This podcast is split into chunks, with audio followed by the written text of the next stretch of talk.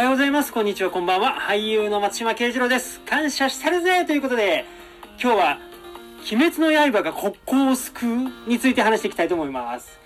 励みになりますので、いいね、フォロー、チャンネル登録、高評価、感想などですね、お待ちしております。よろしくお願いします。ということでですね、今や大ヒット公開中の映画、鬼滅の刃無限列車編。これね、あまりのヒットを受けてですね、とうとう、あの、韓国がですね、上映することが決まったそうです、韓国で。いやー、素晴らしい。本当おめでとうございます。これね、何が素晴らしいかっていうとですね、今あの、韓国はですね、反日運動で反日非売運動というのが起きておりまして、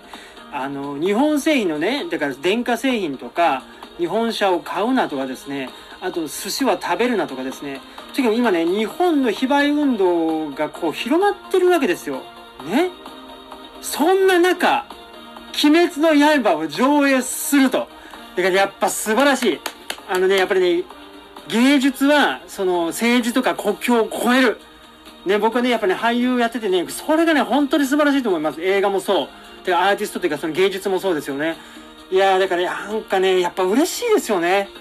で、ちなみにこれちょっとフォローというかですね、勘違いしていただきたくないのはですね、韓国でその非売運動が起きてるんですが、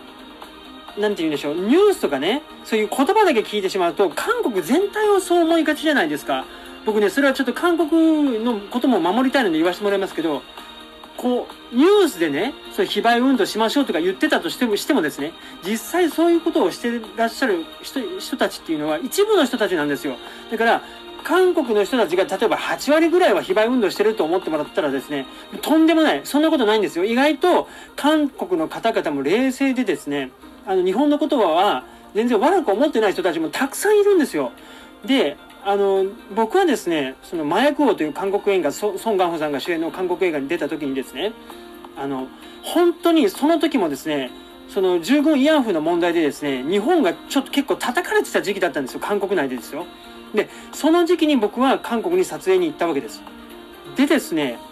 あの、ちょっと覚悟してました。なんか言われたりとか、最悪ちょっとなんか卵投げられるかなとか、なんかちょっとね、ある程度の心の準備をして行ってたんですよ。ところがですね、もう全然優しかったんですよ。あの、まあ、撮影場所がプサンっていうこともあったんですけれども、あの、コンビニでですね、一人で買い物をしてたんですよ。僕ほとんどもう挨拶程度しか韓国語は喋れませんでしたよ。で、悩んでたわけです。これ何にしようかな、みたいな。で、韓国語読めなくても、あの、コンビニなんで、で、商品を買うだけなんで、単純に物色してただけなんですよ。何を買おうかなって。そしたらですね、店員さんが、あの、片言の日本語で話しかけてくれたんですよ。いや、僕、すごいなと思って。もう、ね、それってすごくないですか？うん、なんか僕すごく感動したんですよ。その、慰安婦の問題でちょっと日本が、こう、そう、なんつうそのニュースとかでもた、なんかこうね、問題になってるさなかですよ。快く、まあ、店員さんも商売っていうのもあるんですけれども、ここもう、もう本当に、お探し、なんか何かお探しですかみたいなね、片言の日本語で話しかけてくれる。いやー、僕はちょっと感動しましてね、もう覚悟どころか、もう一気にそこで韓国が好きになってしまいまして。で、そこだけじゃないんですよ。他のお店ででもですね、こう、なんて言うんでしょう。食事するところでですね、自分でこう選ぶタイプの、こう、ものを選んで、おかげ、なんて言うんだ、花ま、花丸、花丸うどんみたいな。あの、花丸うどんって、まあ、うどんは頼みますけど、なんか具とか、具材は全部自分で装うじゃないですか。でそういうお店に行った時もですね、日本人の方ですかみたいな感じでも気さくに話しかけてくださってですね。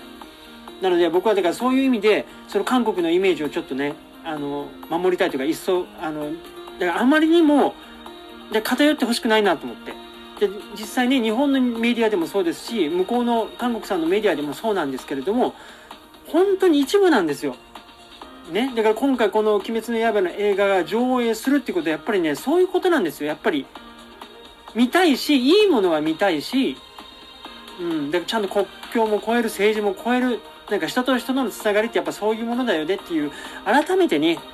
あのー、鬼滅の刃がね、あのきっかけとしてね、そういうのをちょっと教えてくれたなというか、改めてこう、自分の心にね、そういうのは大事だなって刻んでおこうと思いました。で、だから皆さんもね、あの、一部ですから、あの、韓国全体のことをね、悪く思わないでくださいね。はい。というわけで、感謝してるぜ松島慶次郎でした。ありがとうございました。